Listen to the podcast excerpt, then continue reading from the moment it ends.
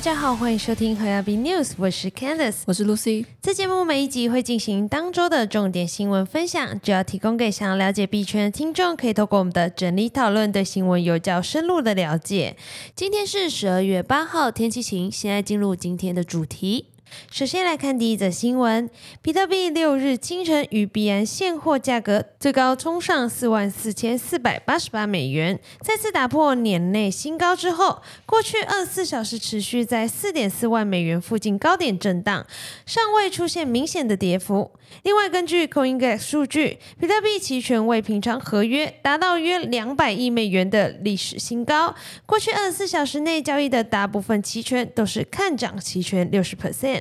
以太坊 ETH 方面，价格走势则明显更弱势一些，目前正力守两万两千美元关卡，仅二十四小时下跌二点二四 percent。Coin Market Cap 数据显示，在前十大币种中，近二十四小时内以 ADA 和 XRP 涨幅较大，分别有六点七 percent 和二点六 percent。狗狗币也有一点五 percent 的涨幅。BNB 和 AVAX 在近二十四小时则分别有零点一七 percent 和二点零五 percent 的跌幅。面对比特币高点震荡的行情，据 CoinGlass 数据显示，在过去二十四小时，全网爆仓金额累计超过一点九八亿美元。有八万七千五百九十三三名投资者遭清算，虽然爆仓金额有所下降，但被清算人数其实相较前一日来的更高，可能和暴跌暴涨的 ORDI 有关。遭清算币种中，以 BTC 占三千七百六十万美元居冠，ETH 以两千八百八十七万美元名列第二，ORDI 则以两千四百九十七万美元名列第三。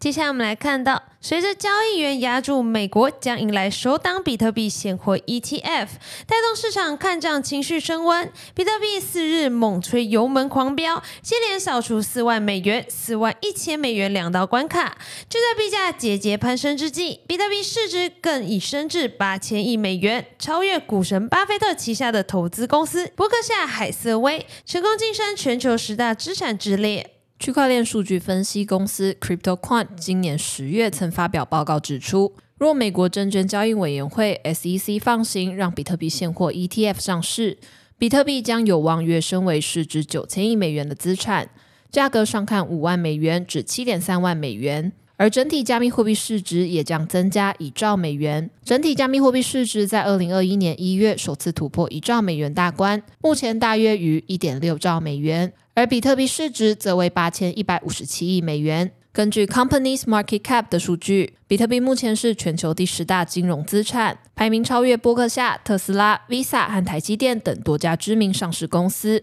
但仍落后于 Meta、辉达、亚马逊和 Google 等科技巨头。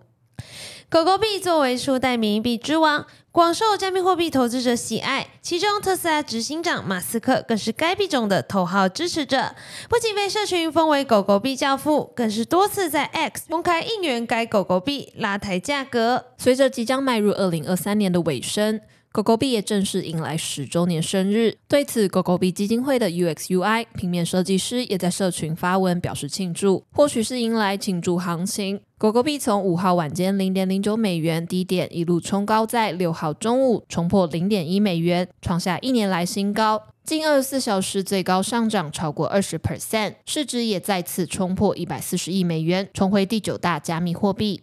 接下来我们看到席卷全球的已逝歌手 Michael Jackson，在其九岁时演唱的第一张单曲《Big Boy》的 demo 版本，将透过区块链音乐平台 Another Block，在十二月七号以数位唱片的形式在全球发行。Michael Jackson 的《Big Boy》这张单曲发布于一九六八年七月二十六号，是 Michael Jackson 在他九岁时与其家庭成员组成的团体 The Jackson Five 演唱的单曲。而本次发行的 demo 版本是当时人。是八岁小孩的 Michael Jackson 首次在录音室录音，此版本已经保密了超过五十年，将在十二月七号在区块链音乐平台 Another Block 发行。在 Another Block 发布的名为《Big Boy Wonderful Version》的歌曲，将可以在平台的播放器聆听。而本次有母带和歌曲音轨的图片，并有有公开版和四十八小时内提供的限量版。据 Coin Telegraph 的报道，Another Block 的 CEO Michael Trout 告诉 Coin Telegraph。此次数位唱片发布的区块链上，让围绕着歌曲建构社区及社群出现可能性，并将其提升至不只是单纯的商品。他对此次发行感到相当兴奋，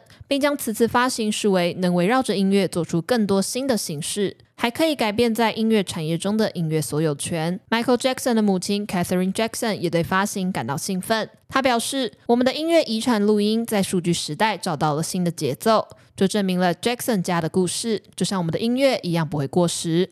接下来我们看到，Google 在十二月六号推出该公司迄今强大的人工 AI 模型 Gemini，与 OpenAI 的 GPT-4 正面较劲。Gemini 大型语言模型 LLMs 将包括三种处理能力不同的套件，其中包括 Gemini Ultra 是最大最强的类别，可用于资料中心；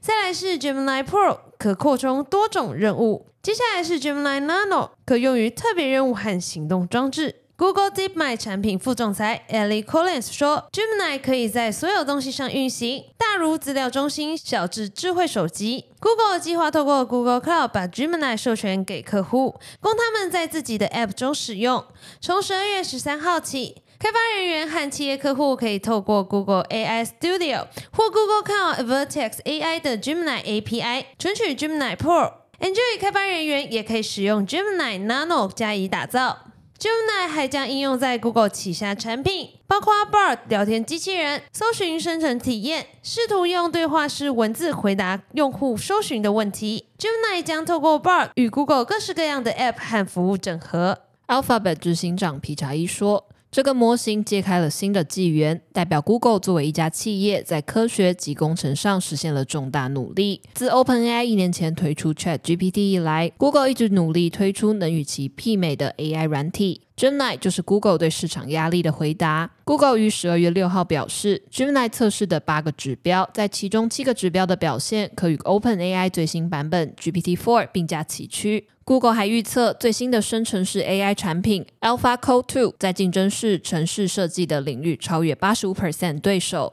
Google 同日还推出用于训练 AI 模型的下一代张量处理器，名为 TPU V5P 晶片。目前 Salesforce 和新创公司 Lightricks 已经开始使用。Google 表示，新款效能比二零二一年推出的 TPU V4 更好，但未进一步说明与辉达产品性能相比如何。在 Google 发表该晶片之前，云端运算领域的竞争对手亚马逊和微软都已经发表了 AI 可制晶片。本节新闻分享就到这边结束了。若听众有任何国内外新闻或消息，希望我们帮忙阅读，可以在下方留言告诉我们。